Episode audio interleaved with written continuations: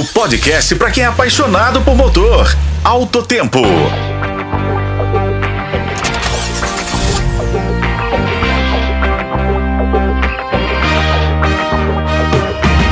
Olá pessoal, sejam bem-vindos a mais uma edição do Alto Tempo. Hoje vamos falar sobre um assunto que interessa a todos os motoristas: as películas automotivas, mais conhecido pela marca o Insufilme.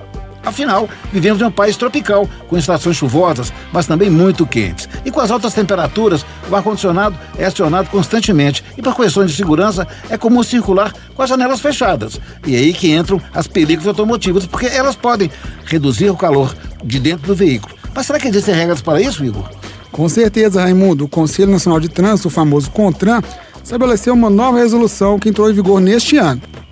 Agora não há mais limite para o nível de transparência da película e vidros considerados não cruciais para a visão do motorista. Ou seja, aqueles filmes totalmente escuros estão liberados no vidro traseiro e nos laterais traseiros também.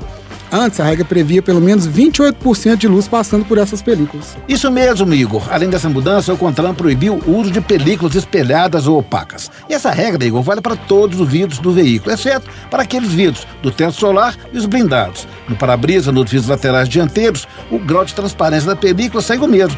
Deve ser de no mínimo 70%. Caso esteja além do autorizado, você poderá ser parado, multado e, claro, obrigado a remover o insufilme na hora. E as multas são altas, Raimundo? Vamos lá. Se o proprietário do veículo for pego numa blitz com a película fora do padrão, poderá levar uma multa grave, que hoje está numa casa de 200 reais, além de receber cinco pontos na carteira. E também, como será necessário remover o insufilme, o veículo poderá ficar retido até a regularização. É isso aí então. Com a colaboração de Igor Veiga, eu sou Raimundo Couto. Esse é mais um Alto Tempo. Nos acompanhe pelos tocadores de podcast e na FM O Tempo.